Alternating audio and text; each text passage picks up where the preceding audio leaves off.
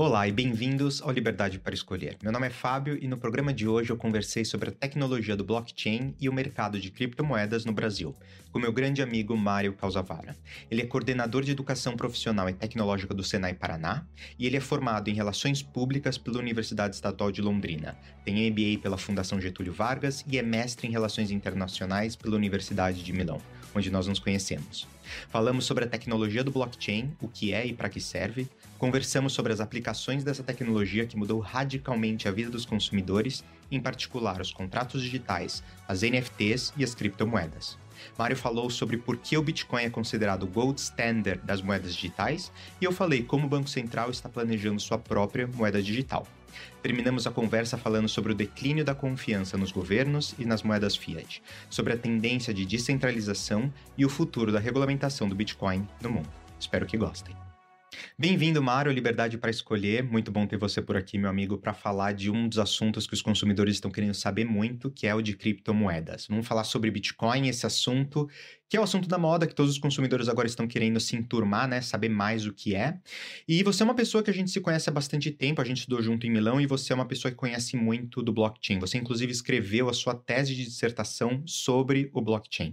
A gente fez relações internacionais, né? Mas na sua tese você falou sobre as aplicações do blockchain e diversas situações onde o blockchain ele pode ser aplicado. E a gente vai falar um pouco sobre as aplicações do blockchain hoje aqui no programa, né? E como isso está mudando a vida dos consumidores. Então, se você tivesse que definir em pouco poucas palavras, Mário, o que é, para quem não sabe, para quem está sentado aí em casa assistindo e não conhece o blockchain, o que é o blockchain? Legal, Fábio. Obrigado aí pelo convite. Cara, um prazer estar com você aqui, né? Matar saudades um pouco dos nossos períodos aí de, de mestrado, quando a gente discutia bastante, justamente por causa do seu tema da minha tese, né? Sobre o blockchain e é, Bitcoin, criptomoedas, né? Mas eu gosto, vamos dizer assim, de ser um pouco mais tradicionalista, né? A gente vai explorar um pouquinho aqui sobre a origem do blockchain eu gosto de trabalhar o blockchain como é, é, na versão mais da tecnologia, de fato. Né? Ela, dentro desse movimento das novas tecnologias, ela é chamada quarta revolução industrial, é, o blockchain é um que tem uma série de aplicações, não só no, no segmento financeiro, né? ou seja, não só baseado em criptomoedas, mas numa série de outros segmentos. A gente vai explorar mais aqui a parte das criptomoedas, que é o que ficou mais em voga, né? Mas o, o, que o pessoal costuma dizer ali, né? Os mais técnicos não gostam tanto da definição, que é como se fosse um grande livro de registro de dados, de informações, né?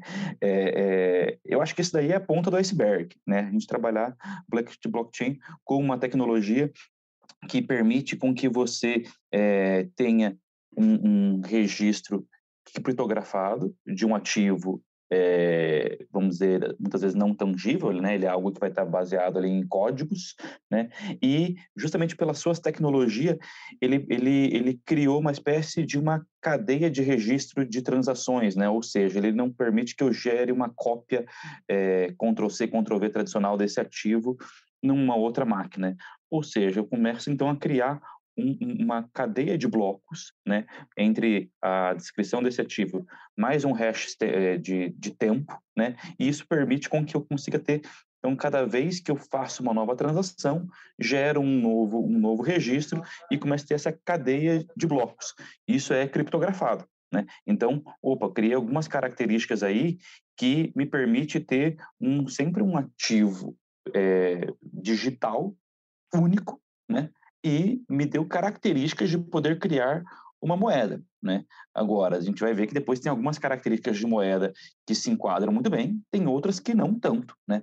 Porém, né, então, assim, fiz uma explicação um pouquinho mais longa para dizer o quê? Que vai ter uma série de outros segmentos econômicos, por exemplo, na parte de registros é, médicos, é, parte de registros de logística, propriedade intelectual e assim por diante, que podem utilizar também do blockchain nessa, com essa explicação mais básica que eu dei aqui, né? Mas é uma tecnologia complexa, então tudo que a gente tenta sintetizar, às vezes a gente acaba deixando passar alguns pontos aí, mas para aquecer os motores, eu diria que é por aí. Não, muito bom. Eu acho que é uma coisa que as pessoas confundem muito nessa questão do blockchain, criptomoedas e tudo mais. As pessoas tendem a achar que é a mesma coisa. E é muito bom que você fez essa distinção aí, né, do que é o blockchain, né, que o blockchain é a tecnologia, então é a forma que dá a possibilidade de você montar um monte de coisa em cima dele. Então, basicamente, a imaginação, eu diria, é o limite. Você tem aí diversos tipos de aplicações. E eu lembro, há 10 anos atrás, quando surgiu essa história do Bitcoin, do blockchain, enfim, tudo isso, toda essa, essa coisa dessa tecnologia, que as pessoas falavam, isso vai mudar o mundo, desde eleição, voto, contratos, um monte de coisa vai ser baseado nessa tecnologia, nesse novo negócio. Mas o blockchain é que nem você falou, é uma das coisas que ficou mais famosa atualmente, obviamente, são as criptomoedas, porque é uma aplicação que eu acho que as pessoas, os consumidores, eles têm um pouco mais de contato, né? De um ponto de vista mais prático, eles conseguem entender melhor aquele conceito no dia a dia. Mas eu acho que tá claro, eu acho que a sua explicação ficou muito boa. Eu queria entrar agora um pouquinho é, nas aplicações do Bitcoin. Vamos começar falando, em vez de começar com as criptomoedas, vamos começar falando dos contratos digitais e dos famosos NFTs. Eu sei que tem uma série de aplicações para esses dois tipos de áreas, né? Eu sei que o contrato digital é uma coisa que você também conhece muito mais, e você pode aqui adicionar algumas das aplicações dos contratos digitais que os consumidores estão utilizando atualmente. E eu também acho muito interessante a parte dos NFTs, a parte dos colecionáveis, né? Principalmente a parte de eventos e ingressos. Como é que isso está mudando a forma como os consumidores interagem com as marcas, com as empresas e com as organizações? Isso, é, essa que eu ia fazer. A primeira coisa é traduzir o que era um, um NFT ali, né? Então, quando é um token não fundível, vamos dizer assim, basicamente é algo que eu não possa é, é, apagar, deletar, vamos dizer, deixar de existir, né? Mas aí a gente parte de dois conceitos que estão vamos dizer, são intrínsecos à tecnologia blockchain, né? É, o primeiro deles são os contratos inteligentes, os smart contracts, né? Então, to, todo o protocolo blockchain, desde o do T0 ali, vamos dizer que foi com o Bitcoin, né? É, ele, ele é baseado numa regra do jogo, né? Então, vamos pensar assim, protocolo são, vamos dizer assim, as regrinhas que eu vou estar desenvolvendo um sistema de é, a, minhas, as minhas, minhas linhas de códigos, vamos dizer assim, eu tenho que respeitar uhum. algumas regras. O que são essas regras? Ah, então ela vai estar baseado num contrato. O smart contract é aquilo que vai reger é, um determinado protocolo. Hoje em dia tem uma série de protocolos blockchain, né? Os mais mais comum ali no início foi justamente o do Bitcoin, né? Que aí, consequentemente, o seu token era a moeda Bitcoin, né? Eu tenho o protocolo Ethereum, que daí o meu token era o, é, é, é, o Ethereum, e em cima desses, depois, principalmente depois do Ethereum, eu consegui começar a desenvolver uma série de projetos em cima. Né? Hoje eu tenho vários outros protocolos e, consequentemente, teve uma explosão de tokens, né? Então, tokens, eles vão ter aí depois algumas, algumas utilidades, né? É, quando eu falo utilidades, que muitas vezes diferentemente do Bitcoin, que é um token que tem uma função de moeda, então basicamente eu falar, ah, eu vou comprar um celular, eu posso pagar em Bitcoin e receber o celular. Opa, ele tem uma função de moeda, ele é um token com função de moeda. Mas eu tenho outros tokens, né, que me trazem outras finalidades, né? É, ele pode ser, por exemplo, um, um, um, utility token, né? Ou seja, um token que vamos pensar que eu trabalho com um sistema de pagamentos em criptomoedas e ele é uma espécie de um bônus point que, ao eu executar mais transações em cima de um sistema, eu sou recompensado, ganho essas moedinhas, e isso pode me dar descontos nas minhas transações futuras, né? Ah, isso é um tipo de token, né? Agora, eu tenho depois, com o tempo, tokens que passam a ser é, representantes fiéis de alguma pro propriedade que eu simplesmente não vou, é, é, vamos dizer, ao final de uma campanha de um determinado projeto, queimar o meu estoque de token que eu não usei. Né? Então, eu posso, eventualmente, vou lá, crio meu protocolo, crio um monte de moedinhas para um determinado projeto, e conforme termina uma campanha, eu falo, ah, pô, só usei um determinado X do meu estoque, né? Então, o que eu faço? Vamos pensar que eu sou o meu banco central da minha própria moeda, eu posso ir lá e descartar esses tokens, né? Eventualmente, meu outro um projeto com NFTs, né, com tokens não fungíveis, esses tokens eles vão ser retratos fiéis dessa propriedade, ou seja, né, é, eu, eu, passo a poder digitalizar né, é, ativos que não seriam que, que, seriam só do mundo é, offline, vamos dizer assim, né? Então, por exemplo, uma, uma, uma obra de arte, um contrato de aluguel, é, um registro de propriedade intelectual de uma música, de uma vinheta, né? Então, isso são coisas que que eu, eu, tenho elas no mundo físico, vamos dizer assim, por mais que às vezes um contrato é algo conceitual, mas ele hoje eu vejo ele como um papel, né? Então, se eu transformo ele para o digital, né, e ele passa a ter esse registro, eu não quero que ele seja cancelado, justamente ele tem que ter essa, essa garantia, né? Então, então passa um pouco por aí, né? E aí, Fábio, você vai me conduzindo aí se eu estiver ficando confuso ou não nas explicações. Não, eu né? acho que. Mas eu acho que a diferença é um pouco disso, de eu saber as alternativas que eu tenho entre esses modelos de, de tokens, vamos dizer assim. Sim, eu acho que os consumidores eles estão preferindo os contratos digitais, né? Pelo fato deles serem mais simples, o fato também deles serem mais econômicos, né? Porque você não tem que pagar todas aquelas taxas, impostos que normalmente você precisa pagar sobre um contrato tradicional, e o fato também deles estarem ali escritos, permanentes, né? Ele poder ser validado por todas as pessoas que estão naquela tecnologia. Então, que nem você falou, ser um contrato baseado em Ethereum, algumas pessoas conseguem olhar ali aquele código e saber que isso pertence ou que isso faz referimento a alguma coisa, né? Tá escrito naquele código. E você consegue ter aquela, aquilo escrito na forma de um contrato digital que todo mundo consegue ver e consegue validar.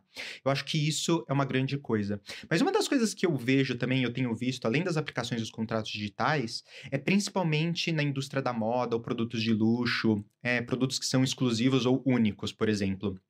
Então, ano passado, quando eu fui para a Geórgia, é, tinha uma empresa, uma startup, que era basicamente era uma startup que pegava vinhos da Geórgia, né?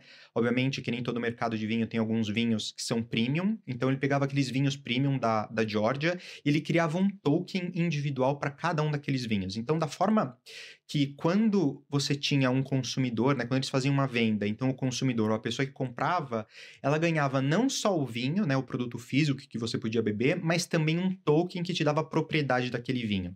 E você pensa, mas por que, você precisa de um token né, com vinho quando você está comprando? Porque existe, principalmente no mercado de vinhos, principalmente no mercado de vinhos premium, muita questão no mercado secundário, de você poder né, trocar é, vinho, você poder vender, você, é, no mercado secundário, fazer o que você quiser com aquele vinho.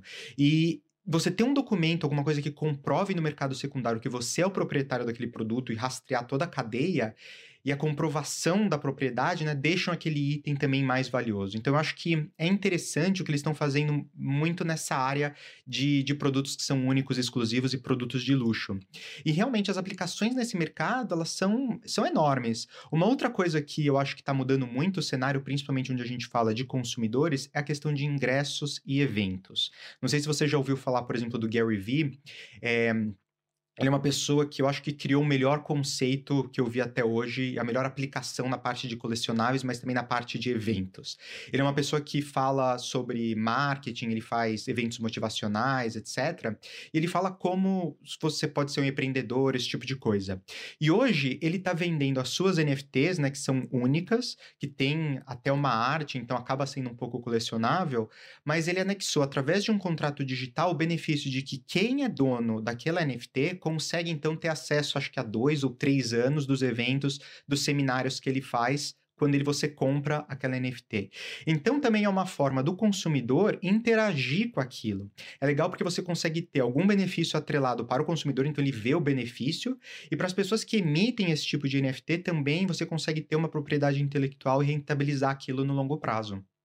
Uhum, exato. Sim, e aí você tocou num ponto ali no início do, do teu comentário que, que é um dos grandes diferenciais do blockchain, que na minha primeira explicação, né, como eu falei, uma tecnologia muito complexa, a gente deixa algum detalhe aí que faz parte da grande inovação dela. Né? Mas um, um, um dos pontos que é justamente muito vinculado ao, aos usuários é que ela é uma tecnologia descentralizada, né? Então, quando eu falei de um registro, mas sim, a principal diferença dela é ser um registro descentralizado que justamente quem valida o processo são os, os, os nodes, né, os nós desse sistema. Né? Uhum. Então, basicamente, é o que? Eu transfiro a confiança de um sistema, em vez de eu ter um ente central, como aqui, por exemplo, um banco central, no caso das moedas, ou, enfim, alguém que seja o regulador daquele, daquele, daquela microeconomia, né? Eu transfiro isso para os usuários. Então, as transações, conforme eu transaciono esse, esse, esse, esse ativo, esse token, né? Esse, esse processo, então é, é, é a minha própria cadeia que vai validando a, a legitimidade desse ativo. Né? Então, é, é, esse, esse, lance de ser uma tecnologia descentralizada que apoia a sua validação na comunidade mostra justamente que o poder do consumidor é aquele talvez que seja a grande voz da, da validação. Né? Então, assim, é, o pessoal costuma falar assim, ah, eu, eu, não tenho lastro. Não, pelo contrário, conforme mais usuários eu tenho, é aquilo que me dá o poder num determinado projeto. Né? Então, eu, é, fiz esse paralelo aí, porque depois tem tudo a ver com o que você falou na, na segunda parte, que é quando eu passo, então, agora a trazer é, ativos aí ó, offline para o mundo online, né? Então, eu consigo trabalhar com itens de segunda mão, né? Opa, então como é que eu vou trabalhar com itens de segunda mão vamos pensar na época que eu estava em Milão, que era um dos projetos que a gente estava é, namorando, né, para tentar trabalhar com grandes marcas, né? Então, vamos pensar a bolsa da Prada, né, uma marca milanesa super renomada, né? E a durabilidade daquele produto muitas vezes me permite um comércio de segunda mão. Como é que eu vou garantir que aquilo ali é legítimo, né? Um, opa, se eu tiver um, um registro de origem da compra, ou vamos dar um passo até para trás do fornecimento lá na, na fábrica, no, nos fornecedores que trouxeram ali, vamos dizer, o insumo para fazer aquela bolsa, e tem toda essa cadeia rastreada, você entende que eu vou ter uma confiança muito maior de que aquele produto é um produto legítimo, né? Então, ponto um. Ponto dois, né, que é onde, a, desde lá, alguns anos atrás, a própria NBA já estava trabalhando com isso também, de eu ter, por exemplo, é, eu compro uma camiseta do meu time de basquete, né? E você falou assim, ah, fazendo um paralelo até com os ingressos, né? E aquilo me dá direito ao quê? Ah, de acesso aos jogos do meu time do coração, ou de acesso a locais específicos para clientes VIP, né? Então eu consigo ter acesso a uma, um e-commerce, alguma coisa assim, né?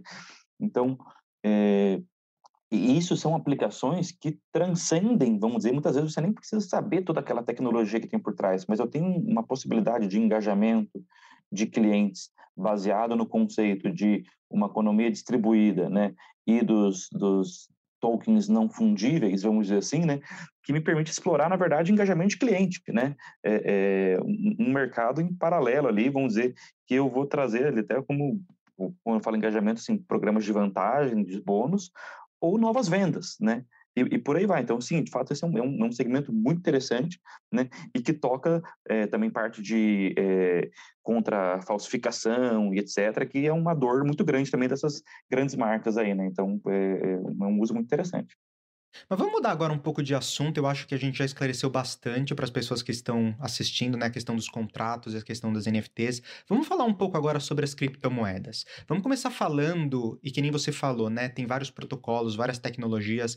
Mas antes de a gente entrar na rainha de todas as moedas, que é o Bitcoin, vamos falar um pouco, por exemplo, sobre o Ethereum. Ou sobre essas outras moedas que são importantes, né? Que tem também um grande renome.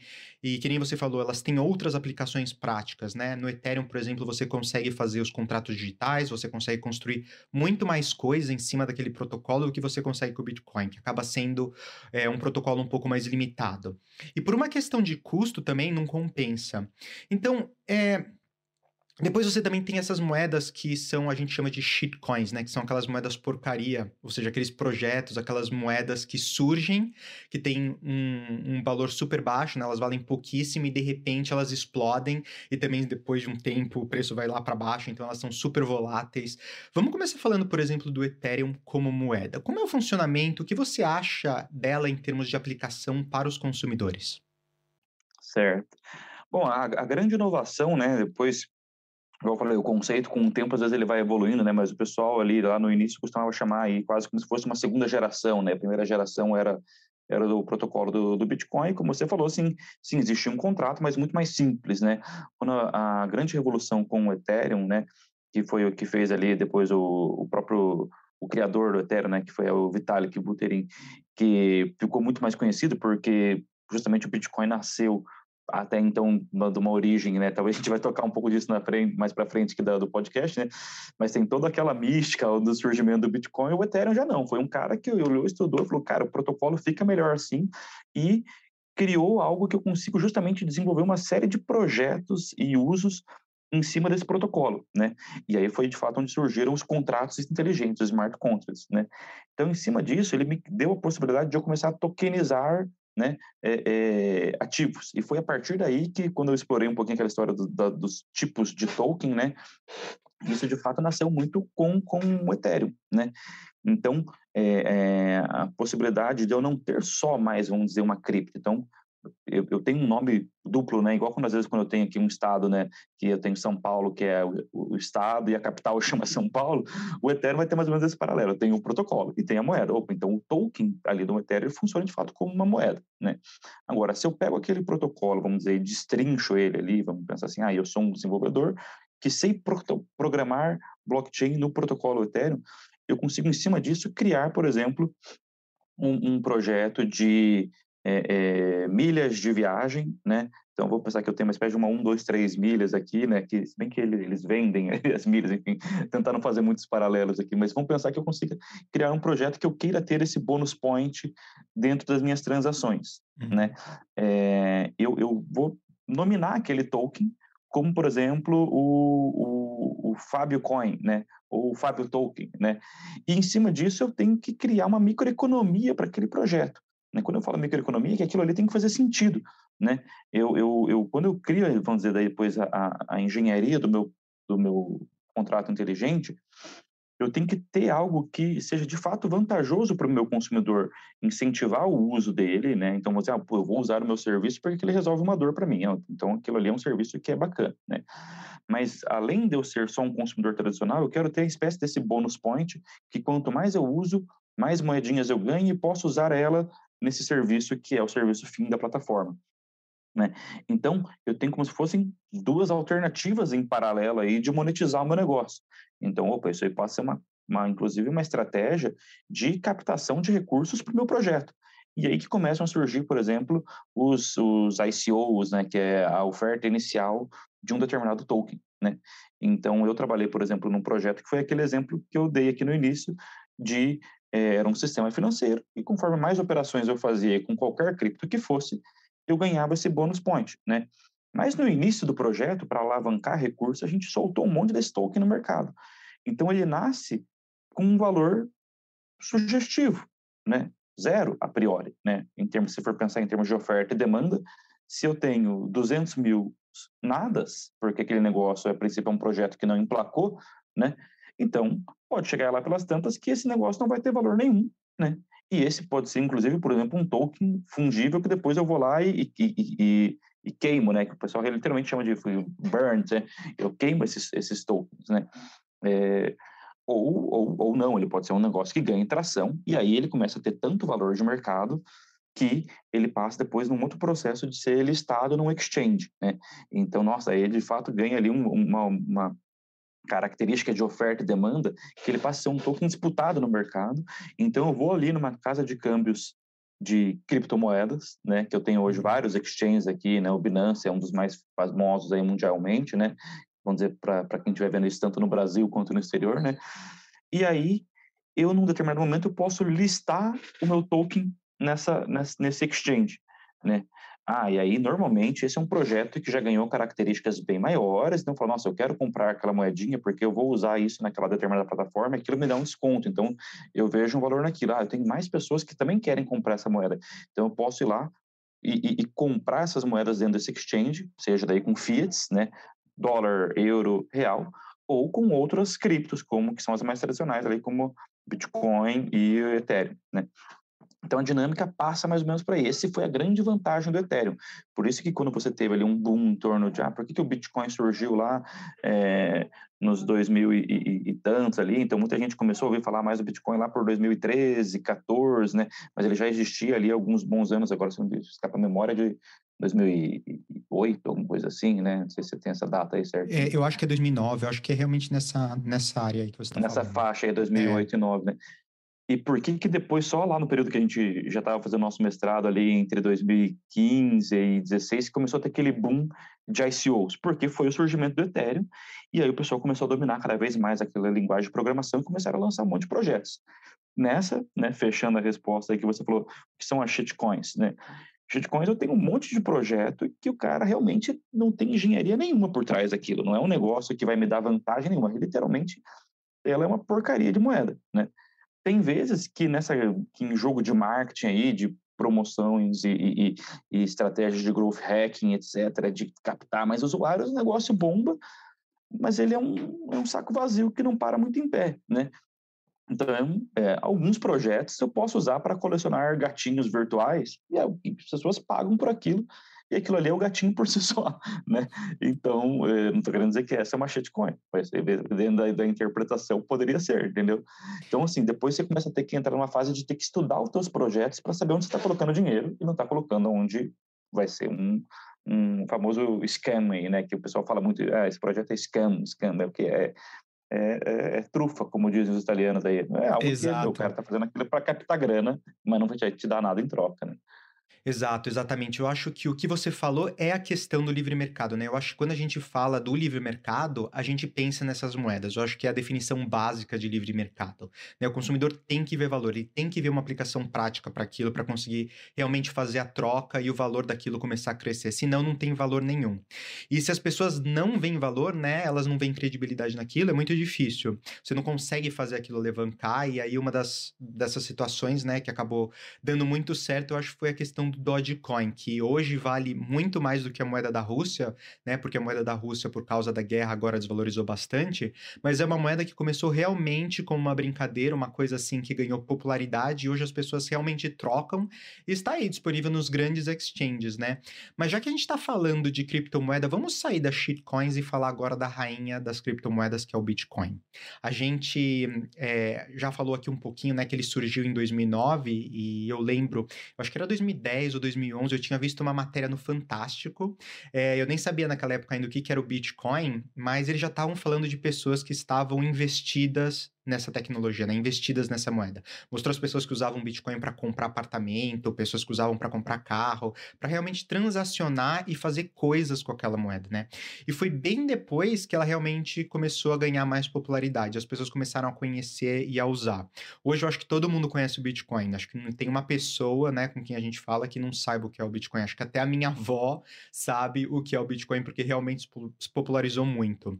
E Talvez nem todo mundo tenha Bitcoin, né? Ou nunca tenha investido no Bitcoin, mas elas sabem o que é. Então, é, explica pra gente como é que o Bitcoin ele surgiu e por que, que ele se diferencia tanto em termos de credibilidade das outras moedas e também em termos de popularidade.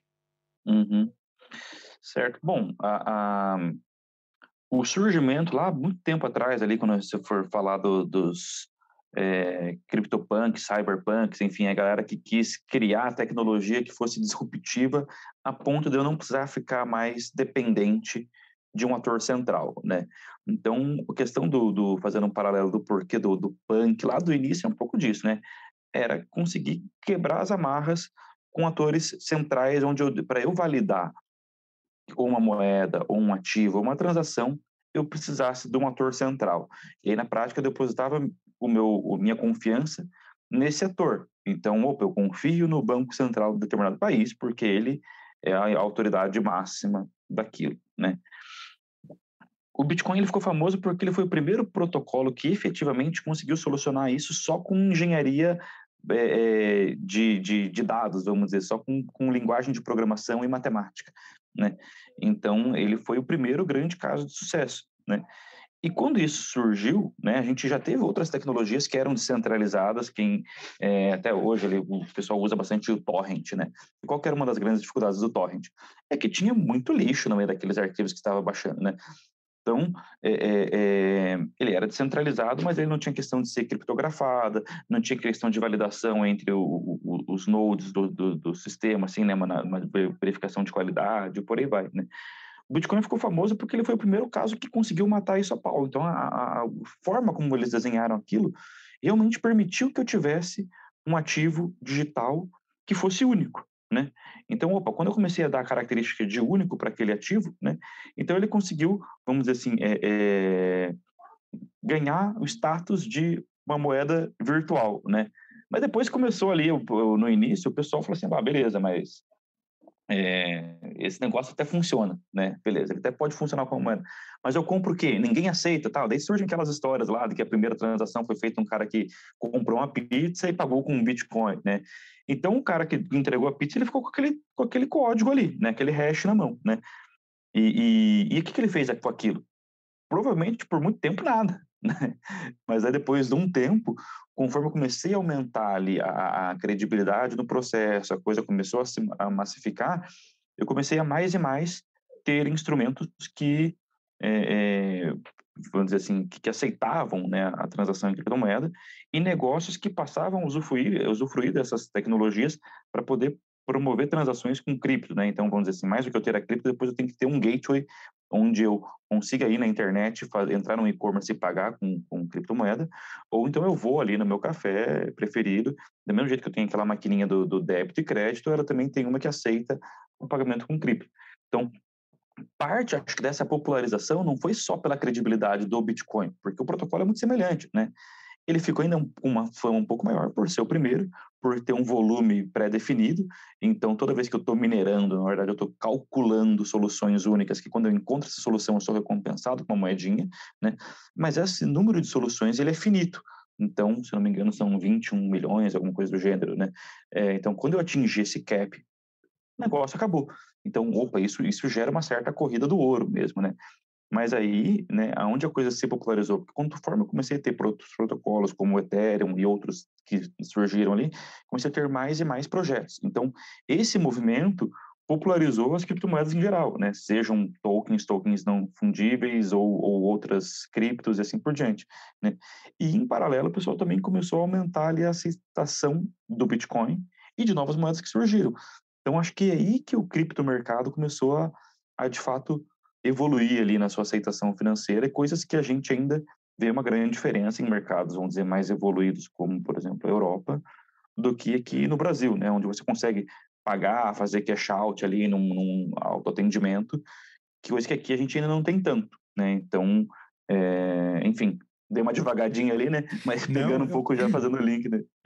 Com certeza, eu acho que você está correto. Eu concordo assim com você em tudo. Eu acho que o fato de ninguém saber, né, quem é o criador do Bitcoin e ter essa coisa do anônimo, da curiosidade de como é que surgiu e as pessoas, né, você nunca é, saber quem foi a pessoa que criou, ela nunca apareceu e ela não embolsou nenhuma daquelas moedas para ganhar ou para ter benefício próprio. Então tem aquela coisa que você fica um pouco na, na mágica, né, na mágica da história do Bitcoin que acaba também influenciando o mercado. E eu acho que hoje o Bitcoin ele é considerado, né, o gold standard standard, que é o termo que as pessoas dizem, né, que é o melhor, que é o creme de la creme, a melhor criptomoeda que tem no mercado, pelo fato justamente dela ser limitada. Então, quando você pega, por exemplo, um Ethereum, um outro tipo de protocolo, você pode, sempre que você tiver demanda ou necessidade, você pode criar, gerar mais, aumentar o número de tokens disponível. E o Bitcoin, pelo fato dele ser limitado, né, ele é uma moeda que os economistas chamam de deflacionária, que é diferente, por exemplo, de uma moeda fiat, né, um euro, um dólar, um real, que você pode sempre imprimir mais moeda, né, e isso obviamente gera inflação, porque você está colocando mais moeda em circulação no mercado. O Bitcoin é o contrário, é uma moeda que é deflacionária, porque então a escassez, né, pelo fato de, como a gente sabe, só existem 21 milhões de moedas e praticamente 80% delas já foram minadas, você tem uma escassez da moeda, ela sempre vai diminuir a, a, disponibilidade disponibilidade, nunca vai aumentar a disponibilidade dela. E isso faz dela ser uma moeda deflacionária. Existe também a questão né, de ter um monte de moedas que foram perdidas. Então, dos 21 milhões, eu acho que existe uma quantidade, não sei, eu acho que 15%, eu posso confirmar depois e colocar na descrição do vídeo, mas existe também uma quantidade de moedas que, assim, se perderam para sempre, porque uma vez que elas foram minadas, se elas estão numa wallet guardadas num pendrive dentro de uma gaveta e você não lembra a chave da wallet, por exemplo, para poder desbloquear aquelas moedas, elas estão ali perdidas para sempre sempre, elas nunca vão fazer parte novamente desse ecossistema. Então, isso eu acho que é uma coisa muito fascinante do Bitcoin, né? É a, a, justamente a escassez. E é também o fato, quando a gente falou, de ter várias aplicações. Aqui na Europa, por exemplo, é, você pode ir no caixa, econó no caixa eletrônico, né, sacar dinheiro usando o seu cartão Bitcoin ou é, qualquer outra criptomoeda, né? Você pode sacar em moeda fiat, você pode transacionar, você pode pagar com cartão. Agora já tem cartão Visa, cartão Mastercard, né, que está conectado com as suas criptomoedas, então sai diretamente da sua wallet, da sua conta. Então, realmente, o fato de você poder gastar é um grande diferencial do Bitcoin. Então, eu acho, na verdade, que eu queria falar agora, ver com você, né, sobre o perfil dos consumidores. Quando a gente fala de Bitcoin, de criptomoedas, você tem aqueles consumidores que são os investidores. Então, as pessoas que estão vendo o valor do Bitcoin, por exemplo, que agora está na metade do máximo que já chegou, que, se eu não me engano foi 68 mil dólares ou quase 70 mil dólares, e hoje o valor do Bitcoin é metade disso. Então, você tem pessoas escolhendo investir nessa moeda porque é, é uma moeda deflacionária e ela vai ganhar valor com o tempo, porque existe escassez, a gente já falou sobre isso, e tem gente que fala que vai chegar a 100 mil, tem gente que fala que pode chegar a 200 mil dólares nessa por uma moeda, por um Bitcoin. Então tem gente que está investindo nisso. Mas também tem as pessoas, os consumidores que querem utilizar para fazer transação no dia a dia. Por exemplo, agora está tendo a guerra na Ucrânia, né? E eu doei Bitcoin para o governo ucraniano para ajudar, né, nos esforços que eles estão fazendo para lutar contra os russos. E foi uma forma que para mim foi muito fácil de fazer, né? Fazer o depósito na conta deles sem custo de transação. Eu sei que eles vão conseguir utilizar essa moeda, né? Eles vão conseguir é, dar um bom fim para ela. Então tem essa questão de você poder transferir adquirir, que é muito legal para as pessoas, para os consumidores, e também a questão de você poder transacionar no seu dia a dia. E o mercado na Europa, obviamente, ele está mais desenvolvido, né, quando a gente fala de criptomoedas, é, mas eu queria saber do Brasil, né, como é que está o mercado, principalmente quando a gente fala de Bitcoin, né, o, qual que você acha que é o perfil dos consumidores, das pessoas comuns no Brasil quando a gente fala de criptomoedas? Ah, legal. É, eu acho que a gente estava ainda também uma, uma pegada, não vou dizer um pouco mais romântica aqui, assim, né? Mas quando você é, explora muito o uso do Bitcoin, de fato, como uma moeda, você vai para aquilo que, que era a origem dele, porque ele nasceu para ser, vamos dizer, né? Mas, de fato, principalmente em países onde a, questão cambial impacta muito, como é o caso do Brasil, né? Diferente, por exemplo, quando você está é, num país da Europa, ou vamos pensar no Japão, né? Enfim, Estados Unidos, onde a, a variação cambial é, é, muito baixa, a tendência é que você consiga usar o Bitcoin mais como o fim dele, que é de fato ser uma moeda, né? No caso do Brasil, o perfil do usuário investidor ele é o mais é, ainda é, é, o dominante, né? Por duas coisas. Uma, porque, por exemplo, eu, eu faço um paralelo aqui que eu estava na, na Itália até início de 2019 e agora fechando aí já três anos que a gente voltou para o Brasil, né?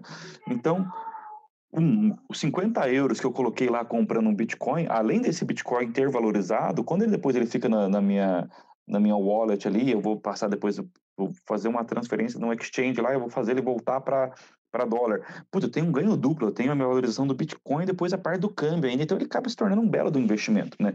Naquele princípio que você falou, ele é uma moeda deflacionária, então ele tem um volume total limitado. Então aquilo realmente gera, é, realmente gera a corrida da escassez do, do ouro, né? Ele é um, é um item finito e ele está acabando, né? É, é, no caso aqui, o fato dele acabar ou não, diferentemente, vamos pensar assim, é a minha capacidade de minerar. Então, eu começo a ter que ter um volume muito grande de força computacional para conseguir depois chegar a uma solução matemática que recompense com aquele último Bitcoin lá, o, uhum. o, o número 21 milhões, né? Então, se efetivamente a gente vai atingir esse, esse, esse cap total, né, esse, esse valor final de, de tokens minerados, né, de Bitcoin minerados, ou não, vai depender um pouco até dessa questão de, de processamento, capacidade de processamento de dados, etc. Que daí tem aquelas mining farms gigantescas. A gente começa a entrar agora em computação quântica, então galera que está conseguindo processar aí com uma capacidade muito maior do que existiu e por aí vai, né? Mas o fato é, independente da parte técnica, é que isso que existe, ele ele vai vai chegar uma hora que não vão ser produzido mais, né? E é lógico, eu posso comprar aqui um, um Bitcoin completo ou parcelas do, do, do, Bitcoin também, né? Mas esse volume sempre vai ser limitado. Então, isso sempre faz com que ele tenha uma característica de um ativo a ser investido muito interessante. Já tem gente que investe em dólar naturalmente. Imagina se você pensar agora que essa moeda, ela vai, ela, ela, é, ela com esse quesito de escassez, pode ter um valor muito maior, né?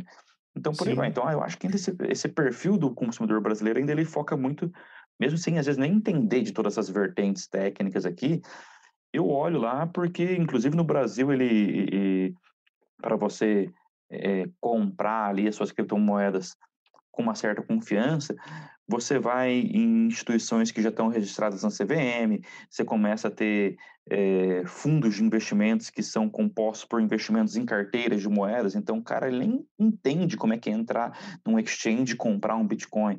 Ele vai, na verdade, na XP, vê um fundo lá, põe o dinheiro ali numa dinâmica de fundo normal, uhum. entendeu? Então a gente, a gente meio que aí até não sei dizer o quanto isso é, é, tem essa, essa prática nos outros países do mundo, né? Mas enfim, no Brasil tem. É um negócio que para mim é um pouco diferente, porque a gente que pegou mais o early stage lá do, dos 2016 por aí, você tá acostumado que, cara, eu vou comprar criptomoedas como se fosse uma loja de câmbio, né? Uhum. Aqui eu acho que a gente ainda não vai, não tem tanta essa cultura, né? Fica muito mais nesse viés do, de visão do investimento, um ativo que varia de valor, tal, né? É, a gente tem alguns casos aí de empresas que passam a aceitar criptomoedas, mas justamente por essa alta volatilidade, às vezes não é tão interessante, porque se eu vou lá comprar uma moeda, uma passagem de avião por 0,00x aí bitcoins, eu ainda acabo preferindo comprar aquilo em real, porque depois eu prefiro deixar esse meu Bitcoin guardado, esperando ele voltar a subir e, e eu ter o meu ganho de, dessa geração de, de lucro em cima desse ganho de valor no tempo, vamos dizer assim, né? Então, acho que essa sim. é a grande diferença, né? E sim, com certeza, eu acho que o Bitcoin ele tem essa característica, né? Eu acho que as pessoas estão querendo fazer o Bitcoin ele ser uma moeda mais transacional do que simplesmente um investimento. Eu acho que o problema dele é ter um valor muito alto, e isso obviamente tem um lado bom e um lado ruim. O lado bom é que com o preço alto do Bitcoin incentiva as pessoas obviamente a investirem. Então, sempre a tendência de crescer, ser deflacionária, toda essa história faz com que as pessoas queiram investir. Mas em contrapartida, na verdade, o fato dela ter um valor tão alto, quando você precisa fazer uma transação muito pequena, por exemplo, você vai tomar um café ou você é, vai comprar uma coisa que é, que é super barata e você precisa registrar aquela transação dentro do blockchain, o custo que você, você paga para efetivar aquela transação é muito mais alto do que o custo efetivo do produto ou serviço que você está comprando. Então, às vezes, não vale a pena. Então, uma das soluções que as pessoas estão trazendo agora para utilizar né, é o Lightning, o Bitcoin Lightning, o Lightning Network que eles chamam. Então, basicamente, você pode explicar muito melhor do que eu, mas é, em vez de você registrar todas as transações dentro do blockchain, basicamente o que você faz é a diferença entre o quanto eu te devo e o quanto você me deve, né? Então, em vez de fazer vários registros durante um período, no Lightning Network a gente registra só o saldo final. Então, assim, a gente elimina muitos dos custos porque você registra muito menos vezes. Isso acaba dando mais, mais dinamismo também, né? E também o fato de você poder quebrar o Bitcoin em partes menores, né? De fracionar a moeda em partes menores. Então, você pode falar um pouquinho disso e um pouquinho do Satoshi, né? Que é, para quem não sabe, a versão menor, o menor número divisível de um Bitcoin e como isso está mudando também a questão de ser mais transacional, mais aplicável no dia a dia para as pessoas poderem usar isso para transacionar. Queria ouvir um pouquinho de você. Tá, beleza. Bom, vamos lá, né? Eu acho que a, a primeira tua explicação do Satoshi é muito boa, é isso mesmo, né? Se for pensar ali, vamos supor, no, nos... É, é, pensando em linguagem de programação aqui, né? T todo código, aquilo que você vê aqui, na verdade, vamos pensar aquele mundo do Matrix, né? Que por trás eu tenho zeros e uns ali. Então vamos pensar mais ou menos isso, né? É, é, o que, que é a, a, menor unidade que eu tenho, né? Quando eu falo da, da linguagem de programação ali, do, dos protocolos de blockchain e mais especificamente do Bitcoin, denominou-se isso como Satoshi, né? É, e isso vem porque também lá no início, em 2008, 2009, o, o, o, provável, né, e vamos dizer, foi um pseudônimo que se criou, porque na verdade nunca ninguém soube quem criou o Bitcoin, tinha sido o Satoshi Nakamoto, né, que é quando você lança, ou até hoje você lança um projeto baseado em blockchain, o pessoal costuma escrever os white papers, né, que seria como se fosse um, uma explicação do que, que é aquele, aquele projeto, né. Então, o white paper, né, vamos dizer, o primeiro, a, apostila ali explicando o primeiro paper, vamos pensar quem é da área científica aqui que lê, costuma ler os papers, né, sobre o Bitcoin, foi escrito, foi assinado por Satoshi Nakamoto, né, e, e, e daí também tem essa, essa questão do paralelo com, com esse nome dele, mas enfim, a tua, a tua explicação é, é, é muito por aí, por aí mesmo, para os leigos, vamos dizer assim, né. É, a questão do, do Lightning, né, e outras que, que surgiram aí já, né, é, outras soluções tecnológicas, é mais ou menos assim. Eu tenho algumas vantagens inerentes a, a, ao uso da tecnologia blockchain, só que eu tenho algum, algumas, alguns reveses aí, né? Vamos dizer assim, o, o, o tamanho das transações, por exemplo, né? conforme vamos dizer assim, é, ela é feita para ser mais rápido, né? Porém, conforme eu vou, vou, ampliando esse processo histórico das minhas transações, você entende que eu acabo gerando uma certa base de dados gigantesca, né? Então, se toda vez que eu for fazer essas transações, eu tiver que sempre é, processar toda essa, essa, essa quantidade enorme de dados, né? Isso gera um custo físico mesmo, vamos dizer assim que é o famoso gas cost ali, né? Então, sim, são coisas muito técnicas, mas vamos dizer assim que eu, para eu passar determinado volume de informações por uma portinha, tá? Aquilo me, me gasta energia, tá? Né? Então, vamos pensar até energia, energia elétrica mesmo. Aquilo ali para eu fazer aquela transação, aquele e aquele custo de energia ele vai para o sistema. Então, é aquilo que você falou. E, e, esse custo é cobrado em quê? Na própria criptomoeda, né? Mas ele não é um custo que ele é excessivo, né? Mas vamos pensar assim, ele não vai custar um, um, um Bitcoin, não, ele vai ser ali é, é, milésimos daquilo, né? Mas dependendo do, do valor da transação, eu gosto de falar, vou comprar um café e, e aquele volume de dado transacionado ele é tal que o custo físico dessa transação de energia que eu gastei, ele vai ser equivalente ao, ao bem que eu estou comprando, né? Então é mais ou menos aí que você começa a gerar alguns alguns gargalos, né? Então o pessoal começa a fazer soluções dos mecanismos de validação, tá? Então todo protocolo tem ali, vamos dizer assim, os seus, seus contratos inteligentes, eles estão baseados num mecanismo de validação que o do Bitcoin era o, a, a, prova de conceito, o proof of concept. Então, basicamente, quando eu estou minerando, eu estou achando combinações de números que vão me dar aquele retorno. Então, aquele ali foi o meu mecanismo. Com o tempo, esse mecanismo ele começa a ficar falho, ele começa a gerar custo para o sistema. Então, eu crio outros mecanismos para auxiliar nesse mecanismo de validação de formas mais econômicas, né?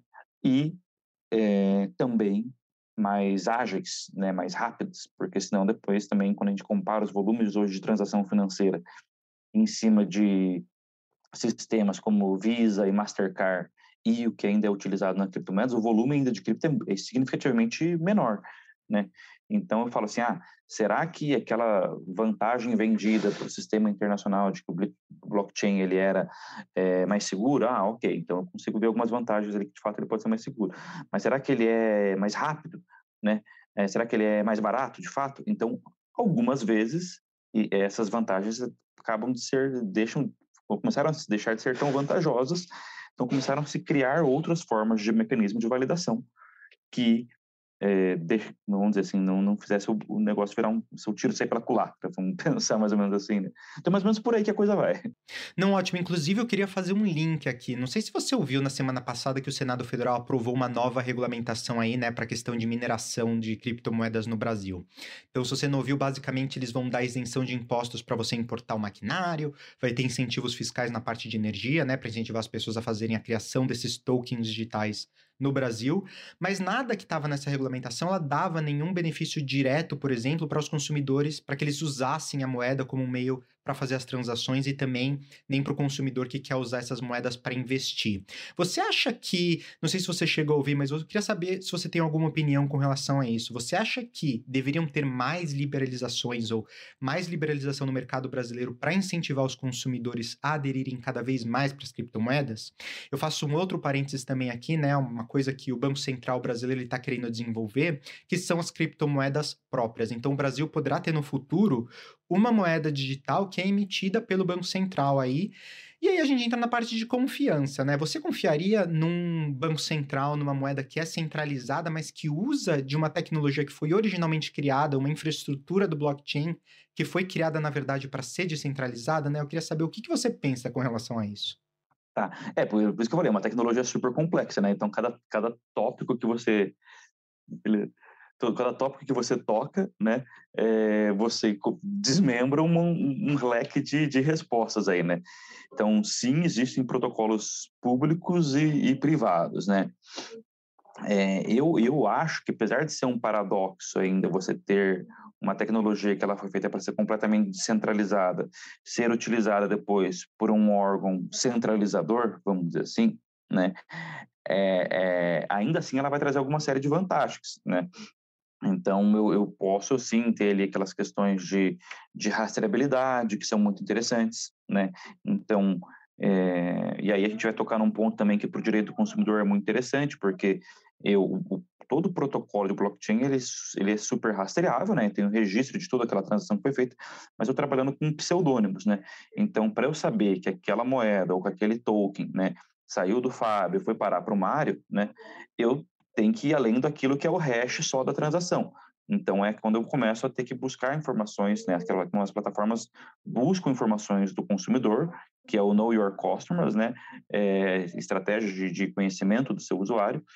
E isso, aos poucos, começam a ter justamente trazer mais é, é, é, credibilidade para o sistema. Por quê? Porque daí quem está usando aquilo são pessoas que não têm medo de dar a cara, né? Então, assim, são clientes reais, né?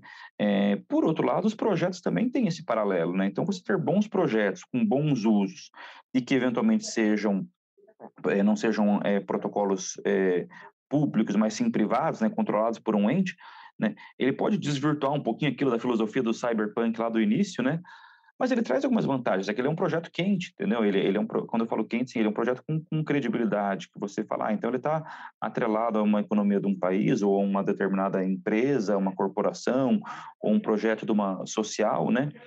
Então eu consigo ler aquilo, entendo e falo, opa, eu quero fazer parte daquilo, né? É, logicamente que depois você, igual eu falei, né, você, ele, ele nasceu para evitar atores centralizados, mas ele tem uma série de outras questões, como o exemplo da rastreabilidade que eu dei aqui, que, que tem vantagem por si só, mesmo que ele esteja num protocolo privado, uhum. né? Então, então eu, eu, acho que esse é um ponto interessante. Eu acho que a tecnologia ela atinge talvez ainda um dos seus fins, não que mesmo que às vezes não seja aquele fim original para quando foi foi criada, né? E aí toquei um pouquinho nessa questão da credibilidade do projeto, mas fazendo um paralelo com a questão do consumidor também. Então, e aí indo para a parte da regulamentação que você falou, né? Que até foi o tema da, da, da minha tese, né? E eu não gostava de chamar de regulamentação, mas sim de governança, porque regular às vezes parece limitar e governar, né, na governança do processo parece que é botar ordem na casa, mas não necessariamente é, é, limitar a tecnologia, né? Então acho que é mais ou menos por aí. É, questões como é, é, Know Your Customer e Anti-Money Laundering, né, que é para contra lavagem de dinheiro, são questões muito importantes porque eu tenho justamente, vamos dizer, eu, eu, eu, privilegio os bons projetos. Então, eu privilegio os bons usuários, mas eu privilegio os bons projetos. Porque, de fato, né, o início do, da, da questão de criptomoedas, etc., aí o pessoal vai lembrar lá da Dark Web, etc., né? Mas se o negócio, vamos dizer, funcionava para negócios ilícitos, né? É sinal de que a tecnologia realmente funcionava. Foi aí que começou a chamar a atenção, né? Mas depois eu comecei a ter muita gente usando para financiar é, tráfico, para lavagem de dinheiro em, em, países ditatoriais e alimentar, é, sei lá, corrupção uhum. e assim uhum. por diante, né? E, e por outro lado, né, então, se eu tenho esse, esses instrumentos, eu, eu, gero mais confiança nos projetos. Né? No lado do consumidor, eu passo a ter ainda, e vamos dizer, talvez ainda não tão explorado, né? Até que a gente até não sei te dizer exatamente, vamos pensar se o Procon já tem uma categoria que lida com, com criptomoedas. Eu acho que não, mas vamos dizer assim, é, é, eu estou falando sem saber aqui, né? Mas a gente cria alternativas para que, vamos pensar que você seja lesado em algum dia numa transação de exchange, é, que você consiga comprovar que você tinha aquele ativo, né? E que você consiga, de alguma forma, vir a ser ressarcido, mesmo que parcialmente daquele dano, e, e, assim por diante. Então, se eu, se eu não dou nome aos bois, né, eu crio uma certa instabilidade geral, né? Agora, esse tipo de legislação que surge tem que ser voltada para potencializar a tecnologia e não limitar a, a criatividade e a inovação, vamos dizer assim, né? Não, concordo com você. Eu acho que foi genial a parte que você falou, né? Que a gente fala de regulamentação e regulamentação dá essa ideia de limitar, né? Enquanto governança dá aquela ideia de colocar a casa em ordem. A gente do Consumer Choice Center soltou no final do ano passado um paper que a gente fala justamente sobre a regulamentação do mercado de criptomoedas.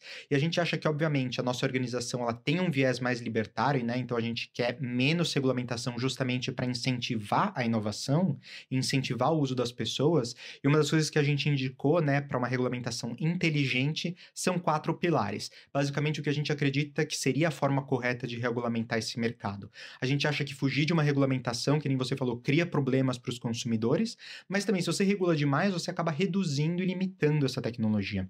Então, entre as coisas que a gente sugere, a primeira é realmente a questão da prevenção de fraudes que você falou, que é, é o caso de você tentar reduzir ou minimizar o número de fraudes, né? O famoso que você falou, know your customer. Então, quando eu abri, por exemplo, a minha conta, a minha wallet no Gemini, eu tive que, por exemplo, mandar meus documentos, meter meus documentos, mostrar quem eu era, validar um telefone, validar um endereço, né? Então, teve um monte de coisa que eu tive que fazer para poder validar e realmente mostrar e começar a transacionar naquela plataforma para no final também dá mais segurança, eu acho que isso acaba também dando mais segurança para todos os consumidores, né? Então é muito importante que a gente tenha uma, uma regulamentação que ajude na prevenção e na redução de fraudes.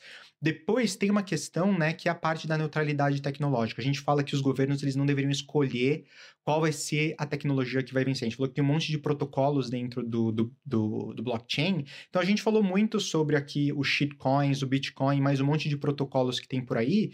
E o governo não deveria dar prioridade para nenhum tipo de protocolo sobre um outro, dizer qual que vai ser o vencedor, né? O governo deveria deixar aberto de forma neutra e deixar o mercado escolher, que nem você falou. O consumidor, no final, ele vai escolher qual é o melhor produto, o que mais agrega valor para ele. Se a gente deixar o consumidor livre, o mercado, no fim das contas, vai se autorregulamentar, digamos. Então a gente tem só que garantir que vai ter uma neutralidade tecnológica para dar uma, uma competição que seja fair, né? Que seja equilibrada e dê a possibilidade de todas as moedas e tecnologias surgirem dentro desse cenário. Uma outra coisa que a gente fala também é a questão das taxas, né? Que impostos e taxas elas têm que ser razoáveis. A gente viu em vários outros países é, taxarem excessivamente as criptomoedas. Isso acaba não incentivando o uso, né? Porque se você tem que pagar mais impostos sobre uma criptomoeda do que você tem que pagar sobre uma moeda fiat, você acaba que você não vai fazer essa, essa migração, né? Você acaba também gerando uma concorrência desleal. Então, isso é um ponto também que para a gente é muito importante, a questão dos impostos.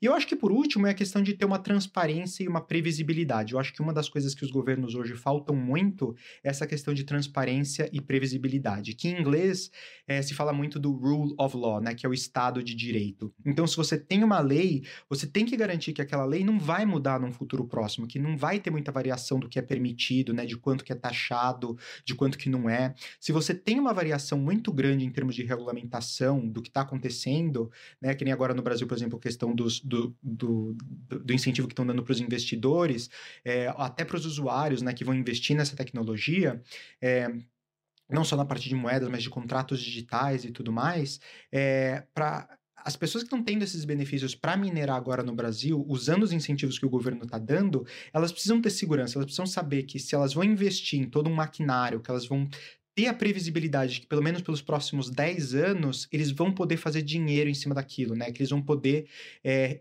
ter o retorno sobre o investimento que eles estão fazendo. Então, se você não tem isso, você acaba gerando uma incerteza, uma, insegura, uma inseguridade jurídica, né, também muito grande. Então, eu acho que se. É, não sei se você acrescentaria mais alguma coisa, mas eu acho que se a gente conseguir ter um equilíbrio nesses quatro pilares, eu acho que a gente tem um mercado saudável de criptomoedas e da tecnologia do blockchain como um todo. Sim, é, concordo, exato, né? E aí, né, é, eu acho que é, é, é isso mata a pau porque que é, a tecnologia blockchain pode se tornar uma, um tema de uma tese de, do curso de Relações Internacionais, né? Por quê? Porque naturalmente ela já é, é, ela não é uma tecnologia que pode ser regulada especificamente só dentro dos limites de um país, né? Eu posso tentar, mas ela vai ser uma, uma limitação, vamos dizer, uma regulamentação ou uma legislação parcial. Por quê? Porque é muito fácil eu pegar é, os meus ativos aqui e levar para um site baseado no exterior, né? Vou fazer todas as minhas operações no exterior e assim por diante. Então, ela já naturalmente flutua entre as fronteiras, né? Uhum. Geográficas, né? Porque hoje o mundo virtual, ele é sem fronteiras nenhuma. Então, eu já tô então a tecnologia ela já se encaixa perfeitamente nesse ambiente é, sem bordas, né? E, e, e, é mais ou menos por aí. Então, como eu posso ter ambientes dentro de determinados países que são mais favoráveis, que incentivam, outros que são mais restritíveis, restritivos, e depois como é que eu vou numa uma, metodologia, vamos dizer, supranacional, lidar com isso, né? Então, é, eu tenho depois também que, de alguma forma, e é aí que é que os processos, vamos dizer assim, de regulamentação ou de governança vão evoluindo com o tempo, né? E tem um termo que é muito legal, que normalmente quando um país inicia, né, eles fazem aquele, aqueles é, regulatory sandboxes, né? Então, é uma, uma caixa de areia para você ficar brincando ali, fazendo paralelo com as caixas de areia de criança, né? Então, você, vai, você traz pessoas que são experts, mas seja na área de jurista, é, juristas, sejam da área de tecnologia, e vão chegando a consensos onde você tem que dar, vamos dizer assim, aquela linha guia, mas não é botar rédeas, né? Mas eu talvez botar bordas que onde olha para a partir desse ponto, você é livre para ir, mas saiba que determinadas consequências podem ter, né? Seja de credibilidade do projeto, seja de falta de confiança para o consumidor, seja para a empresa, assim por diante, né? Então acho que é mais ou menos por aí que vai essa questão da governança, né?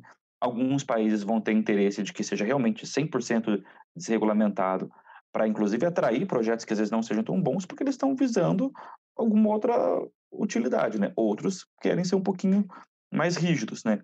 Mas depois é interessante de pensar que em cima disso, né, eu vou ter que ter algum momento alguma necessidade de uma governança global, seja quando eu toco em questões de criptomoedas, né? E agora você bem deu o exemplo da questão da, da Ucrânia, por exemplo, eu quero a, ajudar a, a, população da Ucrânia e, e eu transferir recursos para lá, eu posso desde transferir para a população da Ucrânia, é, é, se eles tiverem os meios depois de comprar, de utilizar aquilo ali para, de alguma forma, né, fazer um cash out ou, ou comprar de alguma outra plataforma ou simplesmente é, guardar uma espécie de, de, de, de, ativos aí que não vão sumir se um banco quebrar, vamos pensar, né? Mas, por outro lado, eu tenho, por exemplo, os, os SWIFTs que foram bloqueados do lado da Rússia, né? E a Rússia ainda poderia continuar operando com criptomoedas. Então, opa, né? Olha só como eu toco num sistema aí que agora não vamos nem começar a devagar em cima disso, cara. Mas você vê, tipo assim, eles conseguiram bloquear a Swift, mas não conseguiram bloquear criptomoedas, entendeu? Então, é, é, é só, é só um insumo para dizer assim, sim, a coisa está no início, né? Assim, já está mais avançada, mas ainda vão existir segmentos onde a gente, talvez a gente nem saiba que a gente vai ter que colocar um dia holofote sobre aquilo e discutir um pouco mais, né? Para garantir, de fato, ali o bom, bom uso da tecnologia, né? Que de fato ela é super disruptível, principalmente no segmento financeiro, né? Monetário, mas em outros segmentos aí também que depois, aos poucos, né? É, é, a própria Organização Mundial do Comércio já estava começando a fazer algumas discussões sobre o uso da blockchain em outros segmentos que não só o financeiro, né? Maravilha. Mário, muito obrigado pela conversa. Eu acho que as pessoas conseguiram aprender mais sobre o blockchain. Eu, pelo menos, aprendi. Eu acho que foi uma ótima conversa. Obrigado novamente pela sua disponibilidade. E onde que as pessoas podem ir para saber mais sobre você? Talvez o LinkedIn, né? Não sei. É, e onde que as pessoas podem ir para saber mais sobre o Senai e a parte de inovação do Senai do Paraná? Não, legal. Bom, como o pessoal pode ver, eu tô estou no Senai aqui, né? Fazendo spoiler da firma. É, eu, eu trabalhei bastante, muitos anos aqui como consultor de inovação do Senai. Atualmente estou na parte de educação tecnológica, né? Aqui no Senai do Paraná. Então, enfim, quem tiver por aqui ou tiver interesse pode buscar essa via, né? Para contatos privados, o meu LinkedIn, né? Mário Rafael, é difícil ter mais de um, né? Mas meu nome completo é Mário Rafael Causavara. Então, é, depois o Fábio pode, enfim, passar ali, né, me, me marcar no, nos posts ali, que fica mais fácil o pessoal achar o nome. LinkedIn é um bom contato, estou sempre à disposição, né? É, e, e, eu acho que, né, fazendo um paralelo é isso, a gente, inclusive, busca conseguir dinamizar e trazer essas novas tecnologias para o grande público por é, a principal alternativa são programas de educação, né? Então, quando você às vezes ainda fala de startups, grandes corporações, ainda é um nicho, né? E para você disseminar essas novas tecnologias, nada melhor do que uma educação técnica, tecnológica e por aí vai. Então, essa que é a minha missão do momento. Estamos aí. Obrigado, Mário, e até a próxima. Valeu. Até.